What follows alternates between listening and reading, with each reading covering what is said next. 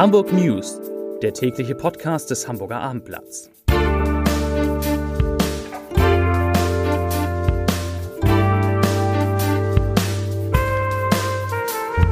Hallo, moin, moin und herzlich willkommen zum News Podcast. Mein Name ist Matthias Iken und ich verrate Ihnen in den kommenden Minuten, wieso Ankerkraut den Besitzer wechselt, weshalb es dem Kopfsteinpflaster in Ottensen an den Kragen geht und warum Greenpeace heute in Wilhelmsburg protestiert hat.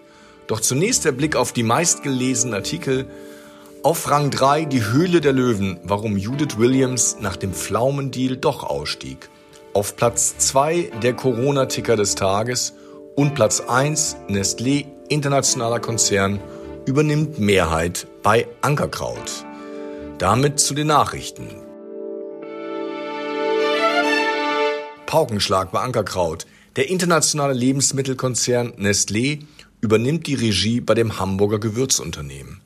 Nestlé hat die Anteile der bisherigen Investoren sowie Teile der Managementanteile übernommen und wird zum Mehrheitseigentümer an der Ankerkraut GmbH, teilte das Unternehmen heute mit. Danach bleiben die Gründer Anne und Stefan Lemke, die mit ihrem Unternehmen 2016 einen Auftritt in der Sendung Höhle der Löwen hatten, Gesellschafter und werden künftig als Markenbotschafter fungieren. Zum Verkaufspreis und zur genauen Anteilsverteilung wurden keine Angaben gemacht. Ankerkraut hatte nach seiner Gründung 2013 ein stürmisches Wachstum hingelegt. 2021 lag der Umsatz bei 40 Millionen Euro. Für dieses Jahr peilt das Unternehmen aus Sinstorf Erlöse in Höhe von 52 Millionen Euro an. In Ottensen fordern die Altonaer Bezirksfraktionen von SPD und Linken das Kopfsteinpflaster der Ottenser Hauptstraße und der Bahrenfelder Straße abzuschleifen, damit Radfahrer es leichter haben und Rad- und Fußwegverkehr getrennt sind. Wegen des fahrradfeindlichen Belags waren in der Vergangenheit Radler oft auf die Gehwege ausgewichen. Nun reichten in der Hauptausschusssitzung SPD und Linke unter dem Betreff Mehr Freiraum für ein lebenswertes Ottensen einen entsprechenden Antrag ein, bei dem es um ein autoarmes Ottensen und die Gestaltung des öffentlichen Raumes geht. Aus Gründen des Milieu- und Denkmalschutzes soll das Kopfsteinpflaster allerdings erhalten bleiben. Nach zwei Jahren Corona-Pause öffnet die Hamburger Markthalle wieder für Konzerte. Seit November 2020 wurde die Veranstaltungshalle als Tagesaufenthaltsstätte für Obdachlose im Rahmen des Hamburger Winternotprogramms genutzt. Wir möchten uns ganz ausdrücklich für die Unterstützung in dieser schwierigen Zeit bedanken, sagte heute Geschäftsführer Mike Keller. Wir sind sehr dankbar, dass es die Markthalle als Veranstaltungsort noch gibt und freuen uns wahnsinnig, dass es nun wieder losgeht. Unterdessen ist die Inzidenz in Hamburg weiter gesunken von 1336 auf 1326. Innerhalb eines Tages wurden in Hamburg 4602 neue Infektionen gemeldet.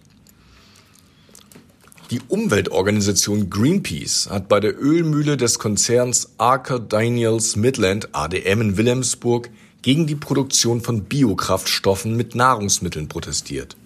Aktivisten hängten dazu am Mittwoch ein riesiges Plakat mit der Aufschrift Kein Essen in den Tank an ein Silo, um ein Zeichen zu setzen, dass Lebensmittel auf den Teller gehören und nicht in den Tank, wie Greenpeace Agrarexperte Matthias Lambrecht sagte.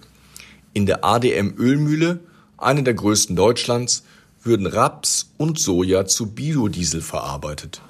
Pflanzenöle sind aber ein wertvolles Nahrungsmittel und sollten nicht Treibstoffen beigemischt werden, sondern als Nahrungsmittel dienen, sagte Lamprecht. Das gelte insbesondere vor dem Hintergrund der aktuell drohenden Hungerkrise. Zwar gibt es in der Hansestadt aufgrund des Bevölkerungswachstums immer mehr junge Menschen, doch die Zahl der Angebote der offenen Kinder- und Jugendarbeit geht seit Jahren zurück. Gab es 2015 noch 261 Jugendtreffs, Bauspielplätze und Spielhäuser, waren es 2018 nur noch 253. Zuletzt sank dieser Wert sogar auf 249. Das teilte der Senat auf eine kleine Anfrage der Linkspartei mit. Eine ganz besondere Zeitung liegt morgen dem Hamburger Abendblatt bei. Acht Seiten in ukrainischer Sprache. Mit dieser Sonderausgabe möchten Verlag und Redaktion den nach Hamburg Geflüchteten aus der Ukraine interessante und nützliche Informationen bieten. Ein Weiterreichen dieser Sonderausgabe ist ausdrücklich erwünscht.